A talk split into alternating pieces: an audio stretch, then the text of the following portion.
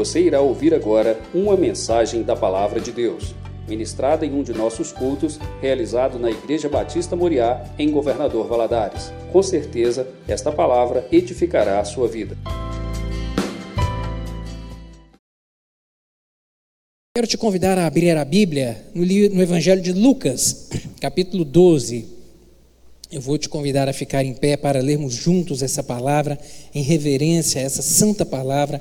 Abra aí a sua Bíblia, Evangelho de Lucas, capítulo 12, a partir do verso 22. Lucas, capítulo 12, a partir do verso 22, diz assim: E disse aos seus discípulos: Portanto vos digo, não estejais apreensivos pela vossa vida sobre o que comereis, nem pelo, nem pelo corpo, sobre o que vestireis. Mais é a vida do que o sustento, e o corpo mais do que as vestes. Considerai os corvos, que nem semeiam e nem cegam, nem têm despensa, nem celeiro, e Deus os alimenta. Quanto mais valei vós do que as aves? E qual de vós, sendo solícito, pode acrescentar um côvado à sua estatura? Pois se nem ainda podeis as coisas mínimas, por que estáis ansiosos pelas outras? Considerai os lírios, como eles crescem, não trabalham, nem fiam, e digo-vos que nem ainda Salomão, em toda a sua glória, se vestiu como um deles. E se Deus assim veste a erva, que hoje está no campo e amanhã é lançada no forno, quanto mais a vós, homens de pequena fé.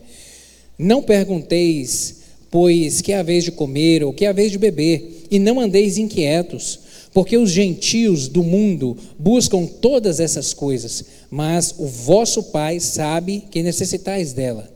Buscai antes o reino de Deus, e todas essas coisas vos serão acrescentadas. Não temas, ó pequeno rebanho, porque o vosso Pai agradou dar-vos o reino. Vendei o que tendes e dai esmolas, e fazei para vós bolsas que não se envelheçam, tesouros nos céus que nunca acabe, aonde não chega ladrão e a traça não rói. Porque onde estiver o vosso tesouro, ali estará também o vosso coração. Amém. Vamos orar mais uma vez? Pedir ao Espírito Santo que aplique essa palavra em nosso coração, Senhor. Te damos graças pelo privilégio de estarmos na tua casa e agora, em volta da tua palavra, lhe rogamos, Espírito Santo, que o Senhor fale conosco meu Deus, que o Senhor deite sobre nós uma porção de compreensão dessa palavra. Meu Deus, e mais do que compreensão, também uma graça de um entendimento dela. Deus, eu lhe peço que o agir do teu Espírito Santo de comunicar de uma maneira pessoal essa palavra no coração de cada um aqui seja realidade nessa noite e que possamos ser por ela nutrido, abastecido e fortalecido. Em nome de Jesus, fala conosco, Espírito Santo. Eu lhe peço graça para transmitir essa mensagem, pois eu dependo de ti e lhe peço que o Senhor faça cessar toda e qualquer voz contrária a Deus atua no coração e na mente dos meus irmãos nessa noite e que possamos estar conectados ao trono da graça. Em nome de Jesus que eu lhe oro. Amém e amém. Você pode se sentar, querido.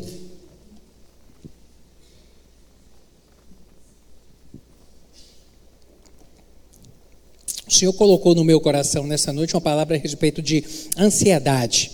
Ansiedade. E eu quero começar a introduzir essa mensagem te fazendo essa pergunta: Você é uma pessoa ansiosa? Você é daquele tipo de gente que o problema está lá atrás da serra e você está imaginando que ele já está batendo na sua porta? Você é daquele que se preocupa de maneira demasiada com coisas e coisas?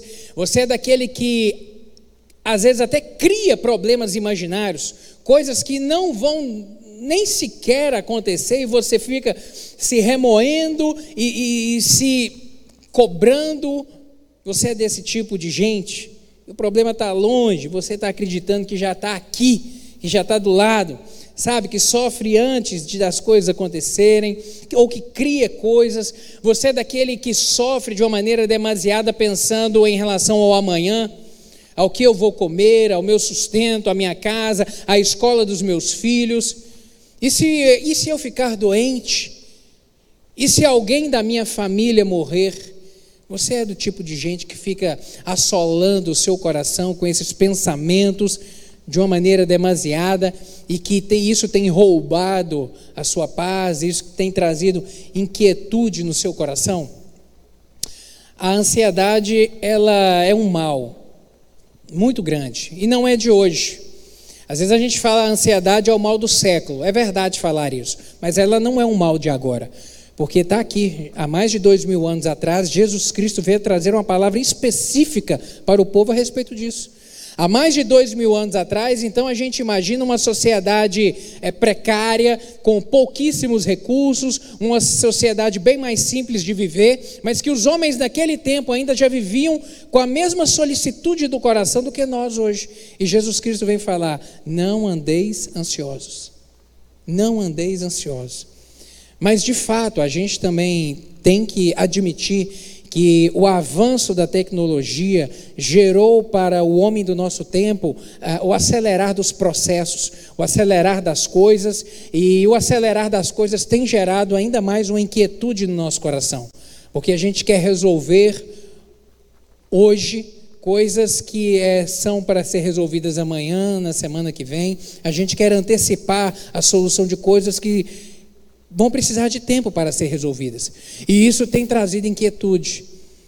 Há tempos atrás a gente via apenas adultos inquietos, adultos. Agora não, a gente está vendo jovens, a gente está vendo adolescentes inquietos, a gente está vendo uma sociedade toda. Por isso que a ansiedade realmente ela é o mal do século, porque ela tem atingido a todos. Tem atingido jovens, tem atingido, tem atingido adultos, homens, mulheres, idosos, gente estudada, gente inculto, analfabeto, tem atingido realmente a todos. E a causa da, da ansiedade, ela tem basicamente duas causas: a insegurança e o medo. A insegurança em relação ao, ao, incerto. O amanhã ele é incerto. Você só tem o agora para poder viver. O amanhã você não sabe o que vai acontecer.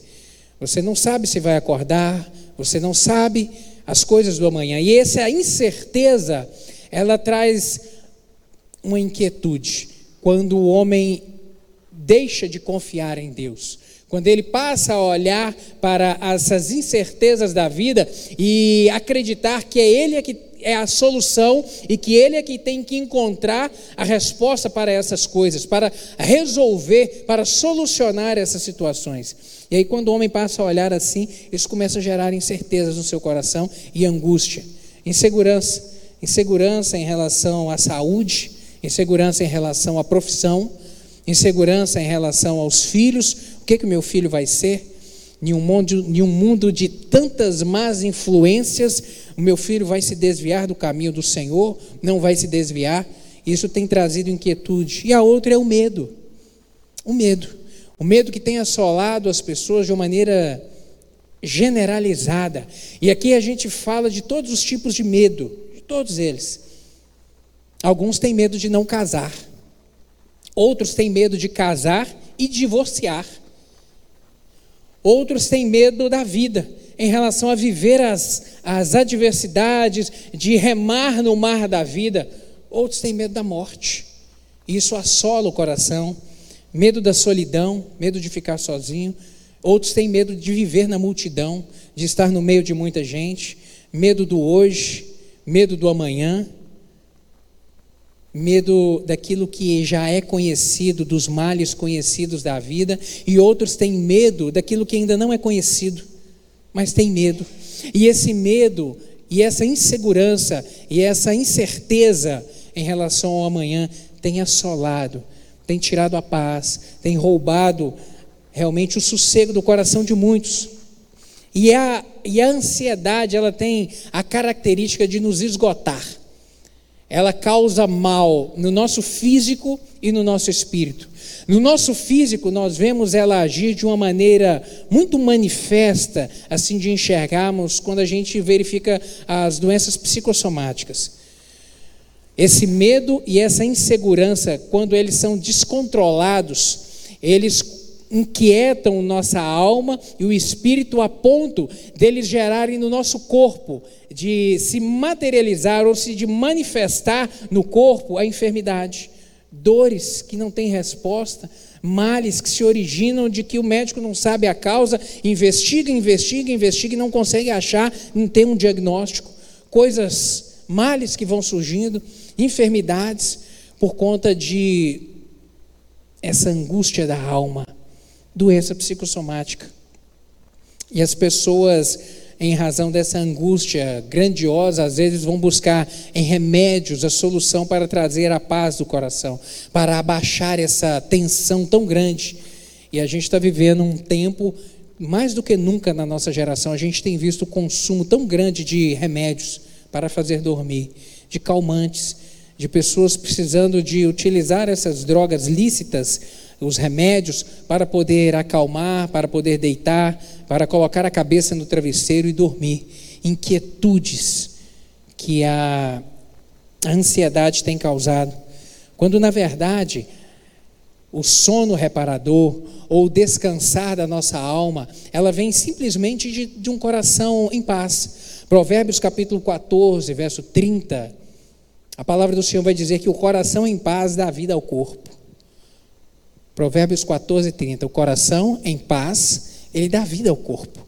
O coração em paz, ele regenera a nossa energia. O coração em paz, ele descansa o cérebro, ele descansa o nosso coração, as nossas emoções. Um coração em paz nos permite deitar e dormir e relaxar e no outro dia acordar renovado para poder viver, para caminhar, para enfrentar as adversidades da vida. Um coração em paz.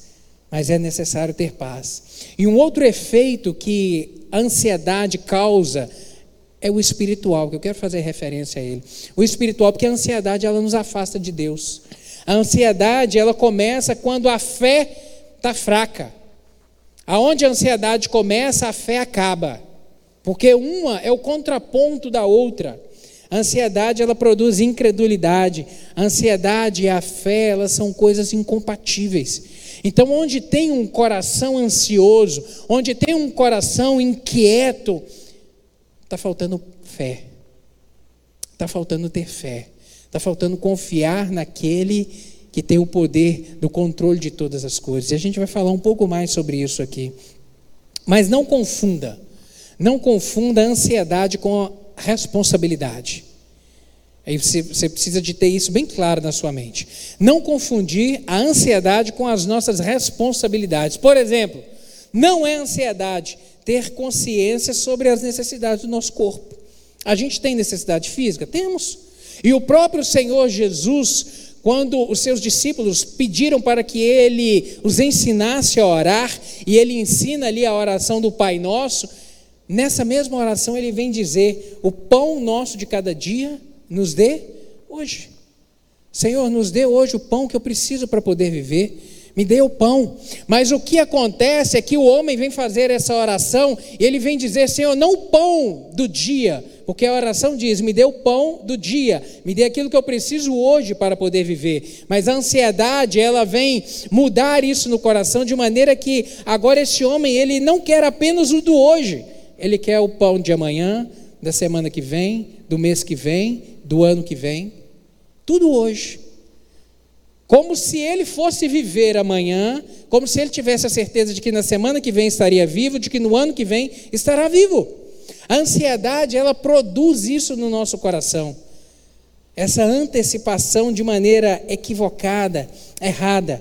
Mas a consciência sobre a necessidade do nosso corpo, o Senhor sabe disso. Também não é ansiedade ser precavido quanto ao futuro, de maneira alguma. A Bíblia, ela prova o trabalho. O próprio Salomão, em Provérbios, vai dizer: vai ter com a formiga, o preguiçoso. A Bíblia não abona a preguiça, o cruzar dos braços, de maneira alguma.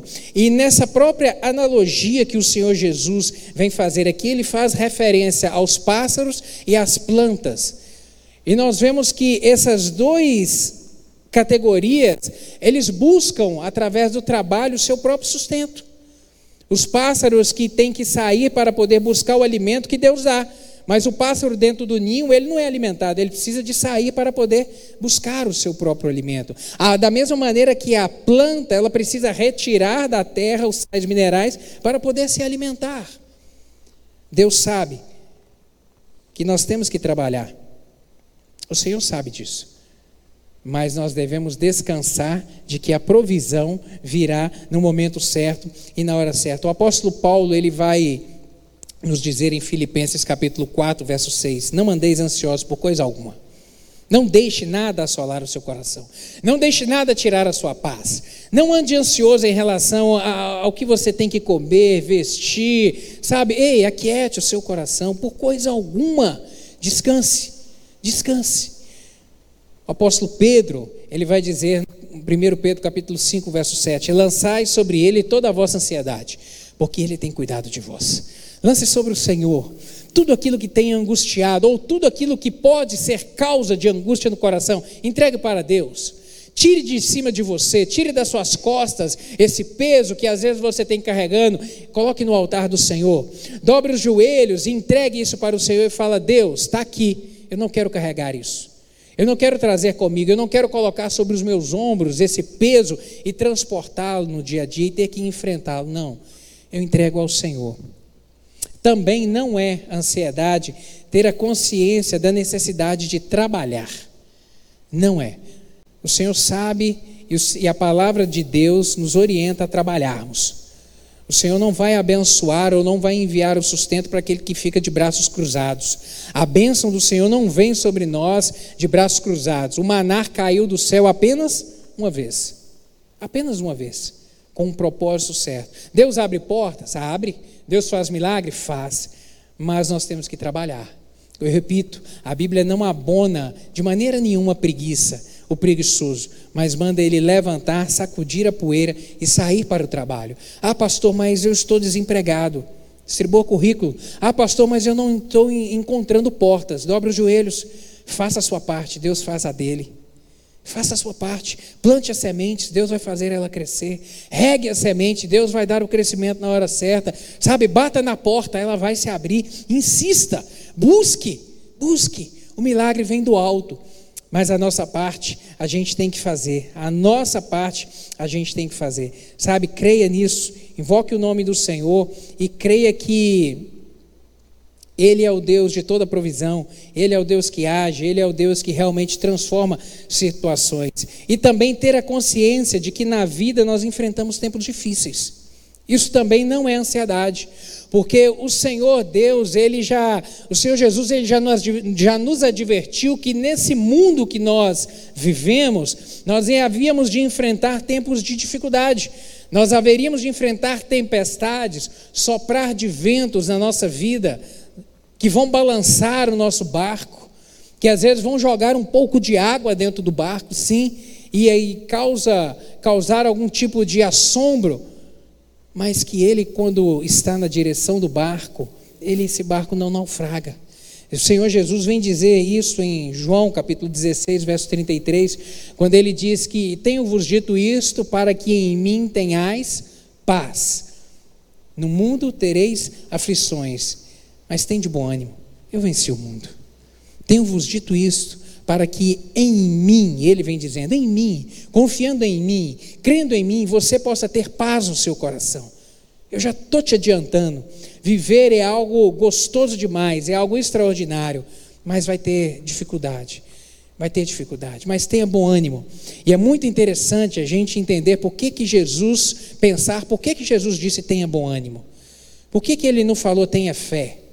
Já que a fé move montanhas. Por que, que ele disse tenha bom ânimo? Sabe, querido, porque a ausência de ânimo é o desânimo. Uma pessoa desanimada, ela fica de braços cruzados. Uma pessoa desanimada, ela é desencorajada a levantar e sair para trabalhar. Uma pessoa desanimada, ela não tem coragem de ler a Bíblia. Uma pessoa desanimada, ela não tem a empolgação de dobrar os joelhos e de crer que Deus é poderoso para operar o milagre na vida dela. Por isso que Jesus vem falar: tenha bom ânimo. Porque com bom ânimo, querido, com bom ânimo a gente tem esperança no coração. Porque com bom ânimo a gente acredita, está difícil, mas Deus tem poder de escrever uma história nova. É isso que nós cantamos aqui hoje. Está difícil, mas Deus pode começar de novo na minha vida, e aí eu vou me nutrindo desse bom ânimo, vou tendo fé a partir do momento que eu vou me alimentando da palavra dele, vou me enchendo dessa palavra, aí eu passo agora a dobrar os meus joelhos e a orar com confiança de que o Deus que eu acredito, o Deus que eu sirvo, ele pode escrever uma história nova na minha vida, ele pode operar um milagre, ele pode pode, por isso é necessário ter bom ânimo. Tenho-vos dito isso: no mundo tereis aflições, mas tem de bom ânimo, tem de bom ânimo.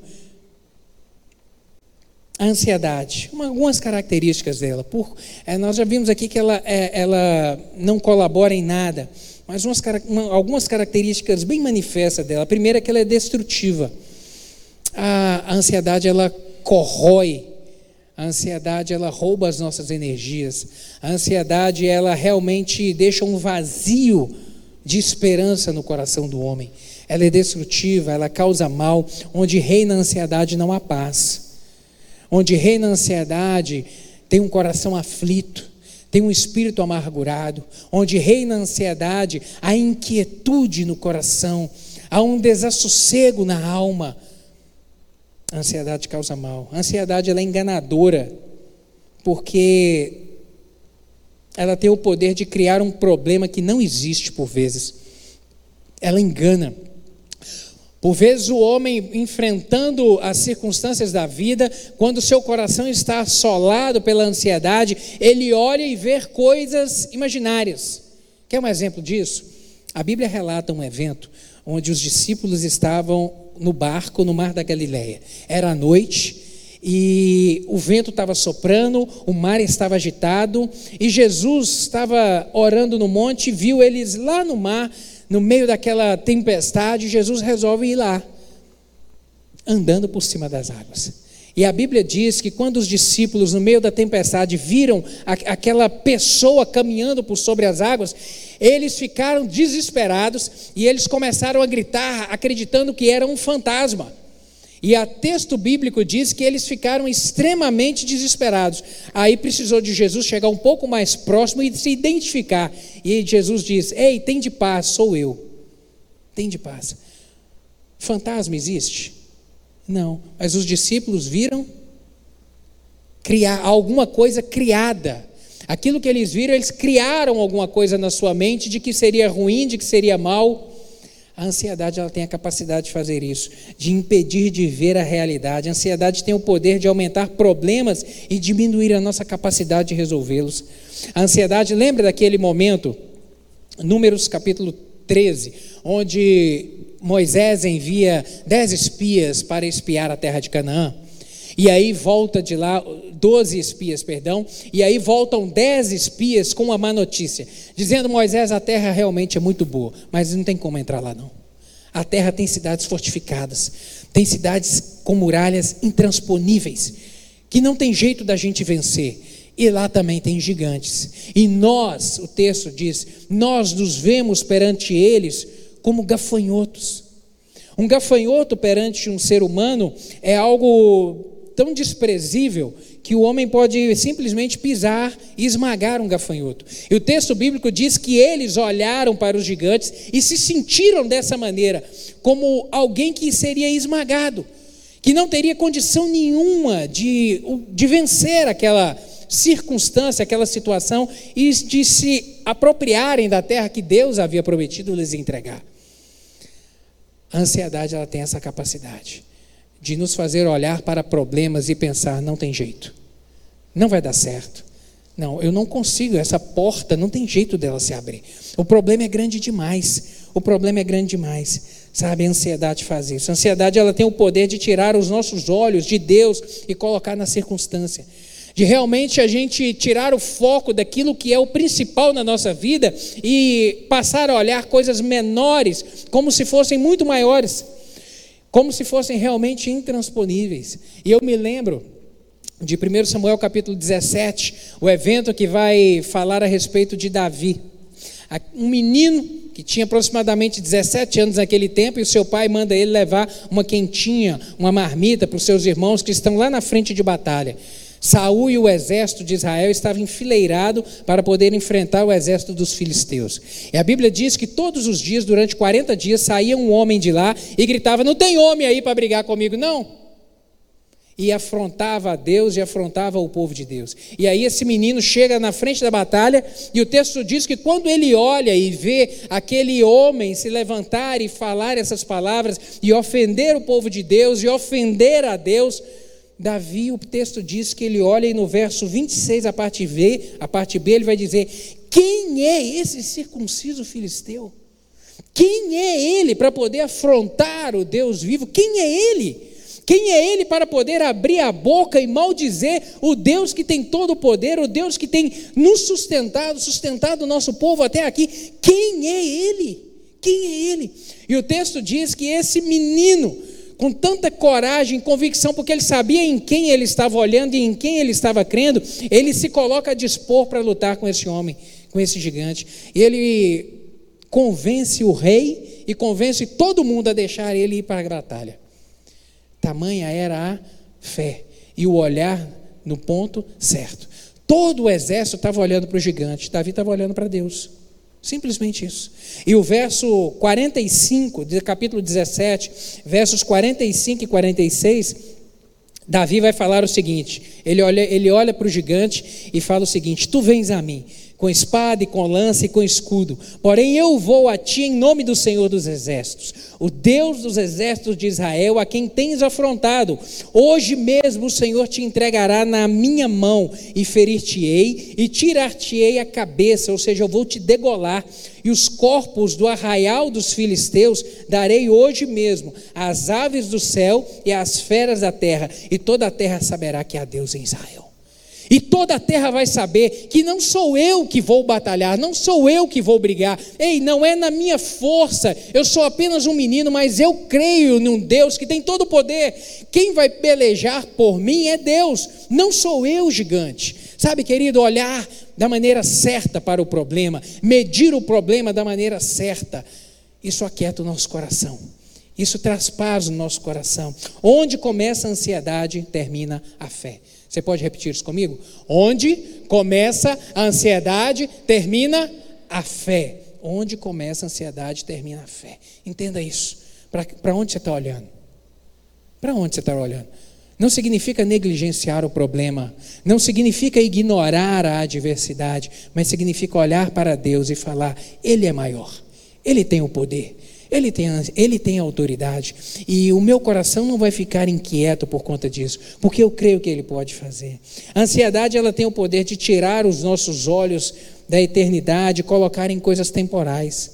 Sabe, querido, Deus nos criou e nos dá a oportunidade de termos a vida eterna nele, através dele. E a ansiedade, ela faz-nos esquecer da eternidade, olhar apenas para essa vida, apenas para o comer, para o beber, para o passear, para o comprar. Sabe, a ansiedade nos diminui perante aquilo que Deus tem preparado para nós. Olhar apenas para coisas temporais. A ansiedade ela é inútil. Volte seus olhos aí para o verso 25 o Senhor Jesus vai dizer: E qual de vós, Lucas capítulo 12, verso 25, e qual de vós, sendo solícito, pode acrescentar um côvado à sua estatura? Um côvado aqui é uma medida de 45 centímetros, mas o, a, a, o contexto do texto aqui não se diz, não, não, não se refere a aumentar a, o nosso tamanho, a nossa estatura, mas em relação à duração da vida. O que nós podemos fazer que a nossa vida, que vai fazer a nossa aumentar o tempo da nossa vida. O que é possível a gente fazer? Será que é possível fazermos alguma coisa que vai fazer a gente viver mais, que vai aumentar os nossos dias? Será que é possível? O homem, será que ele tem esse poder para isso? Claro que não. Por isso que a ansiedade ela é inútil. Por isso que a ansiedade, a preocupação, ela causa mal. Na verdade, ela não tem poder de alongar, mas ela tem o poder de diminuir a nossa vida. Porque um coração sobressaltado, um coração angustiado, um homem preocupado, uma mulher estressada, hoje a medicina já comprovou que isso aí é um grande vetor de doença cardiovascular, ou seja, infarto. É mais provável que vai morrer mais cedo do que viver algum dia a mais, um minuto a mais da vida.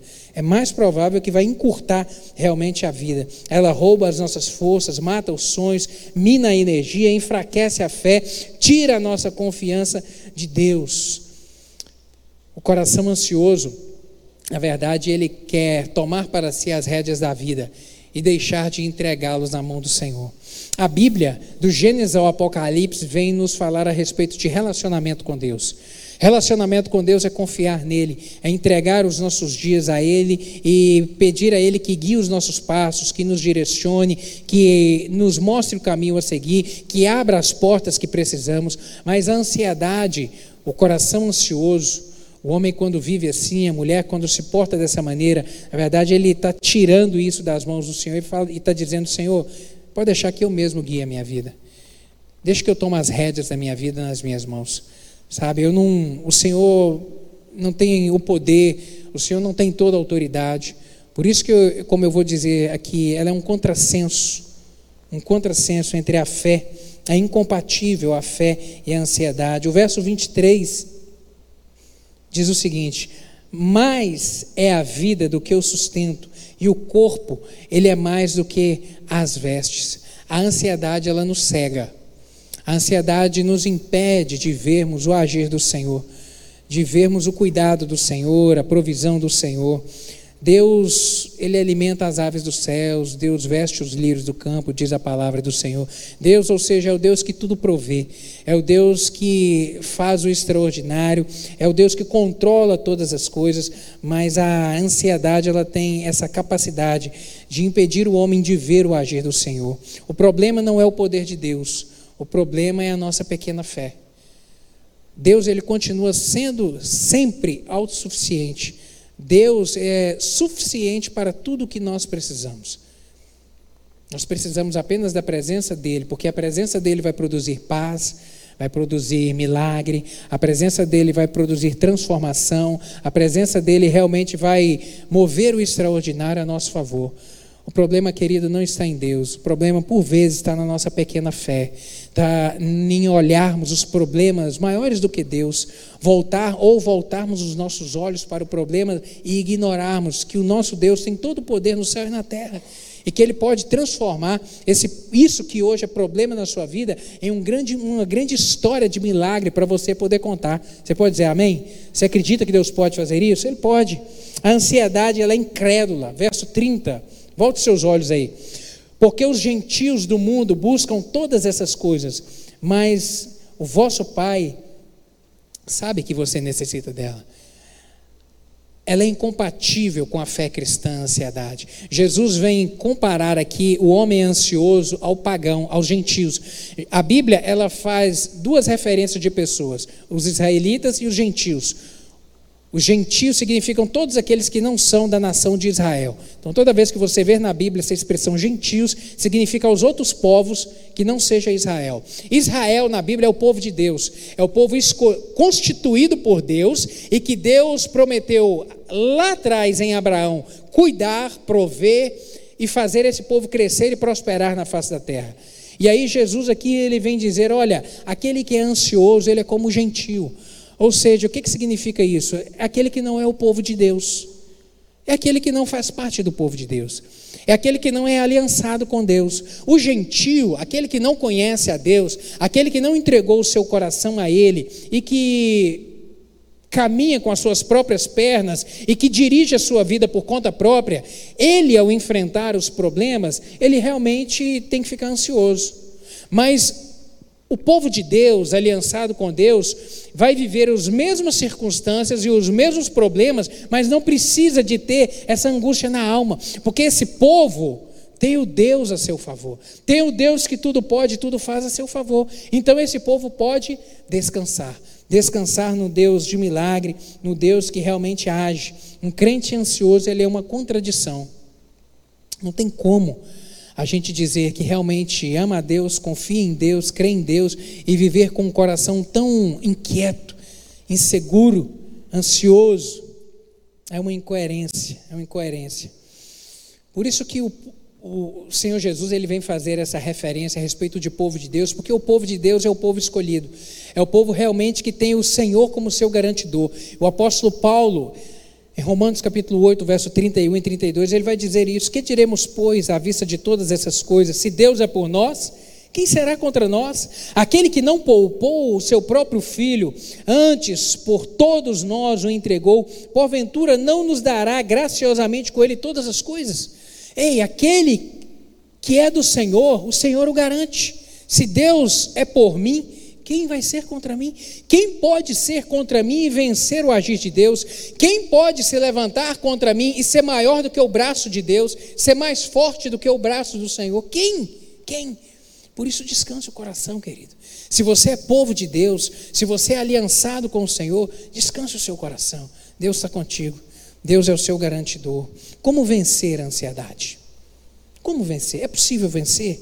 Eu quero concluir essa palavra falando a respeito disso. Como vencer? Primeira coisa, no verso 30, saber que Deus é o nosso Pai e Ele conhece todas as nossas necessidades. Jesus disse isso. Porque os gentios do mundo buscam todas essas coisas, mas o vosso Pai sabe que você necessita dela. Deus sabe da sua necessidade. Deus conhece a sua casa. Deus conhece a sua rotina. Deus sabe dos seus compromissos. Ele sabe de tudo aquilo que você precisa para poder sustentar, para sustentar os seus filhos, para enviar o pão sobre a sua mesa. Deus conhece todas as coisas, querido. Aquieta o seu coração. Nós vencemos a ansiedade quando confiamos em Deus. Nós vencemos a ansiedade quando dobramos o nosso coração e declaramos: Eu confio no Senhor, eu dependo de Ti, eu não confio na força do meu braço, eu confio no Deus que tudo pode e tudo faz. Querido, a fé é o remédio para vencer a ansiedade. A fé é o remédio para poder sarar a ansiedade e nos permitir vencer ela e vivermos em paz, confiando no Senhor. O apóstolo Paulo ele nos ensinou a vencer a ansiedade através da oração. Filipenses capítulo 4, versos 6 e 7. Ele vai dizer: Não mandeis ansiosos por coisa alguma.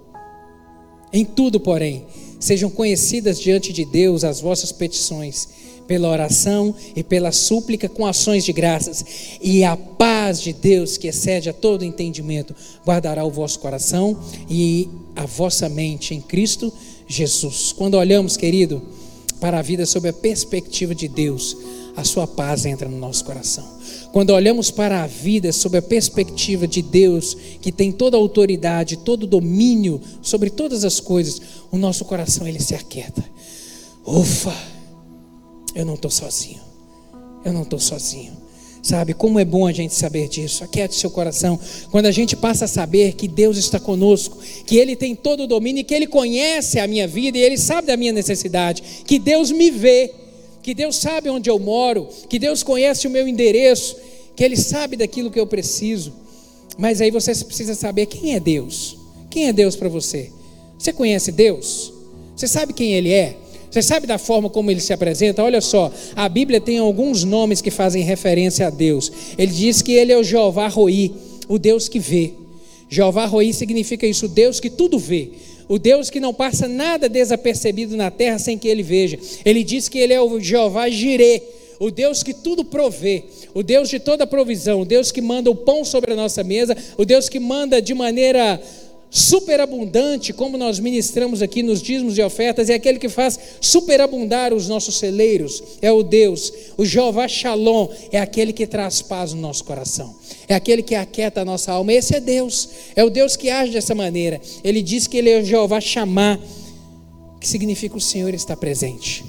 Ele não é Deus de longe, ele é Deus de perto, o Senhor está presente. Quando eu invoco o nome dEle dentro da minha casa, Ele está presente. Quando eu estou viajando de carro e eu invoco o nome dEle, Ele vai comigo na estrada. Sabe, quando eu estou no trabalho, eu falo, Senhor, abençoe esse lugar aqui, abençoe o meu chefe, abençoe meus funcionários, abençoe meus colegas de trabalho. Senhor, fica aqui comigo em tudo que eu tenho que fazer nesse dia e me ajuda. Ele está ali, porque Ele é o Jeová presente, Jeová chamar, Ele é o Jeová Rafá, Ele é o Deus que sara. Ele é o Deus que sara a enfermidade do corpo e também a enfermidade da alma.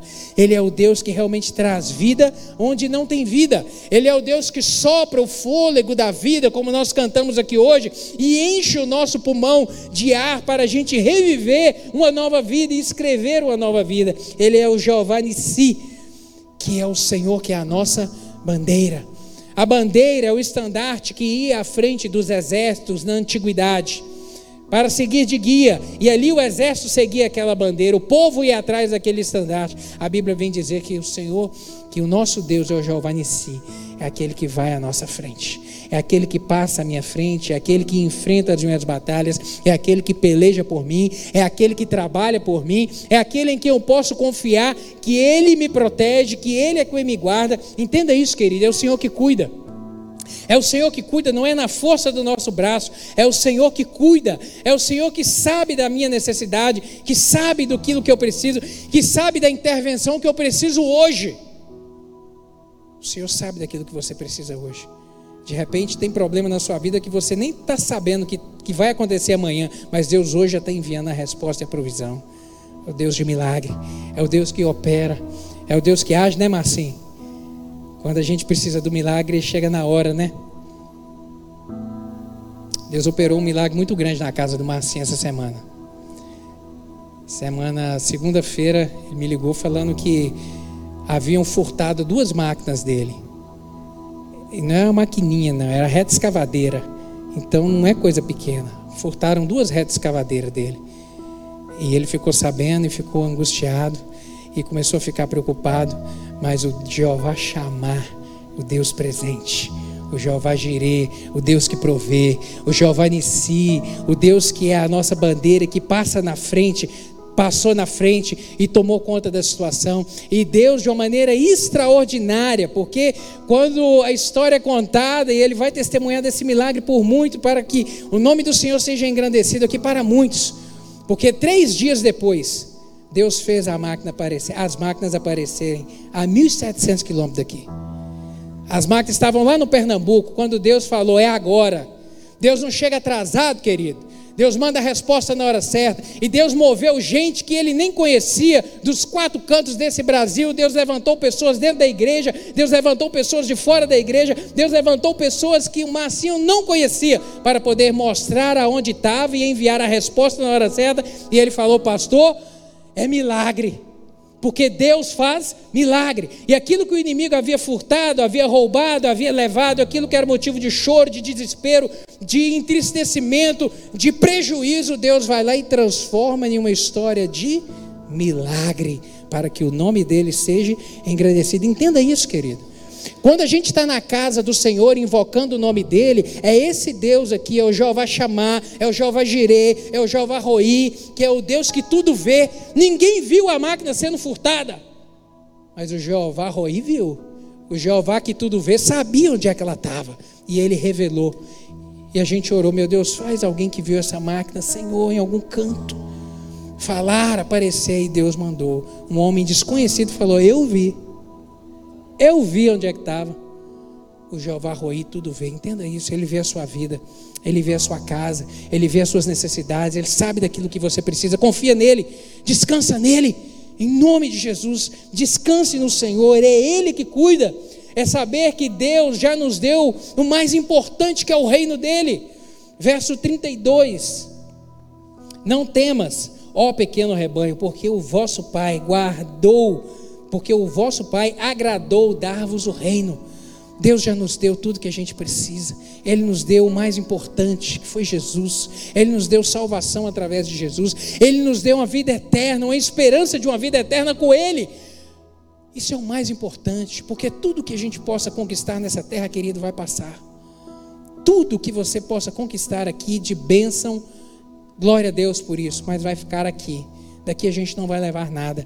Mas a Bíblia diz que o Senhor já nos deu o mais importante de tudo, que é a salvação nele, que é uma vida eterna nele, que é uma vida realmente que não vai acabar, um lugar de paz, de alegria, onde ele diz que não haverá choro, não haverá tormento, que Ele vai enxugar dos, dos, nossos olhos todas as lágrimas, porque não vai haver mais lágrimas, não vai haver doença, não vai haver enfermidade, não vai haver crise financeira, não vai haver preocupação nenhuma, não vai ter boleto para pagar.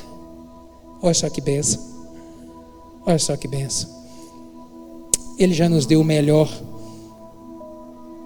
Romanos 8, verso 32. Aquele que não poupou o seu próprio filho, porventura não vos dará graciosamente todas essas coisas. Todas essas coisas ele dará. Verso 31, a gente vence também a ansiedade a saber que quando cuidamos das coisas de Deus, Ele cuida das nossas necessidades. Verso 31: Buscai antes o reino de Deus e todas essas coisas vos serão acrescentadas. Entenda isso. Quando você busca o reino do Senhor, quando você coloca o Senhor em primeiro lugar na sua vida, Ele te honra.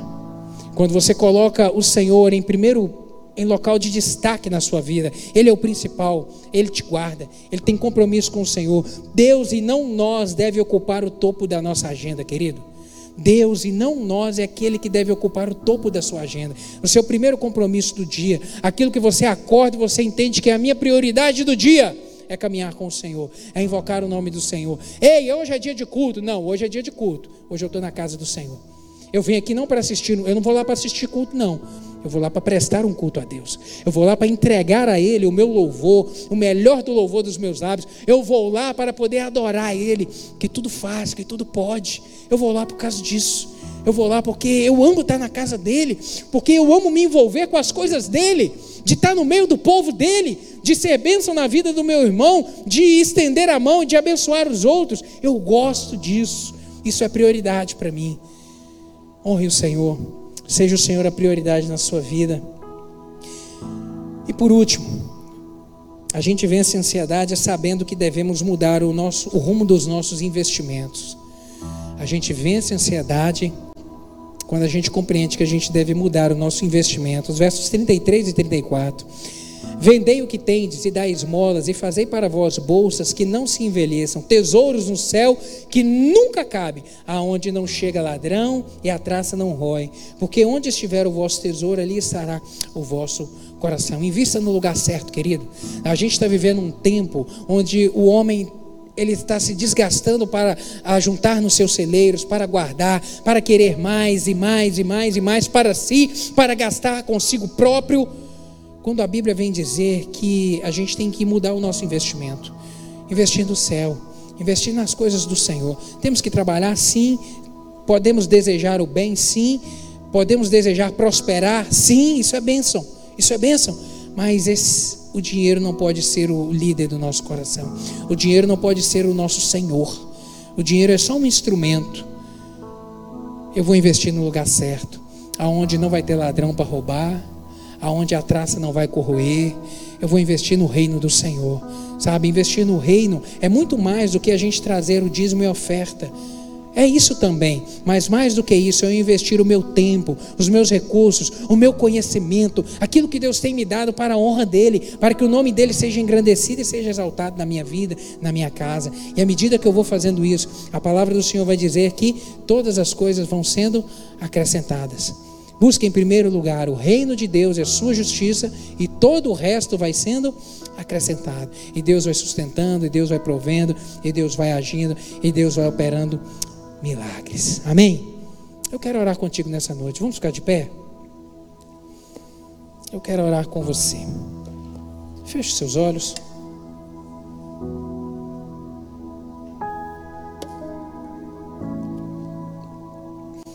Você é uma pessoa ansiosa?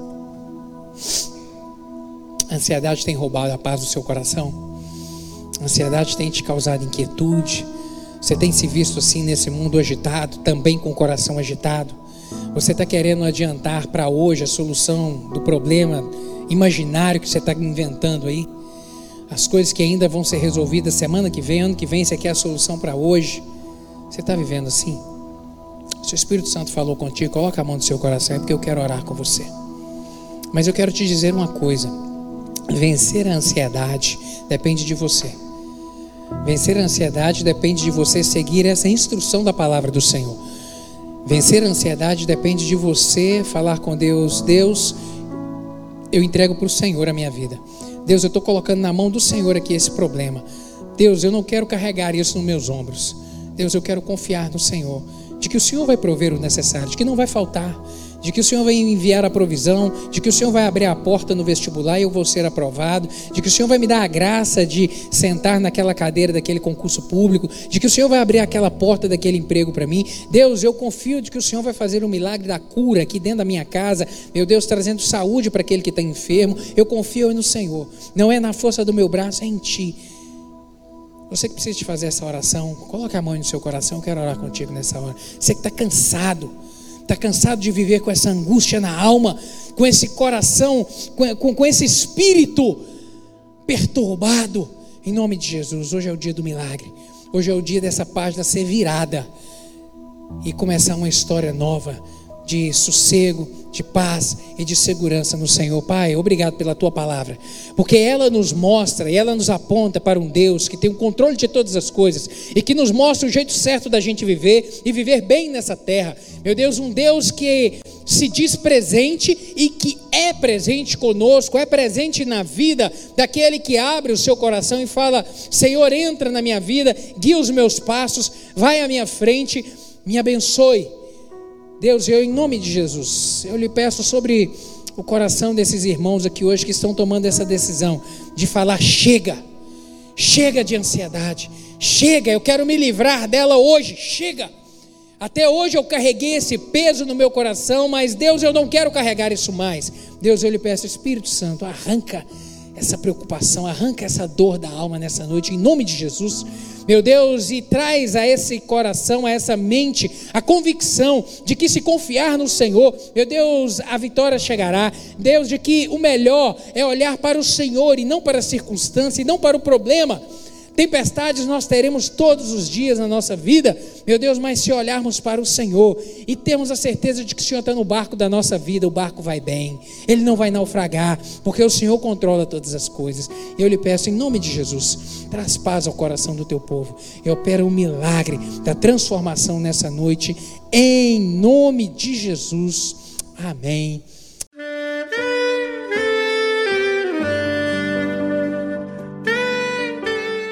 Querido amigo, Deus se interessa por você. Ele conhece as circunstâncias atuais da sua vida. Não hesite em buscá-lo. Em Jeremias 33, versículo 3, ele nos diz: Clama a mim e responder-te-ei, e anunciar-te-ei coisas grandes e ocultas que não sabes. Esperamos que a mensagem ouvida tenha falado ao seu coração e que você e sua família sejam abençoados pelo Senhor Jesus.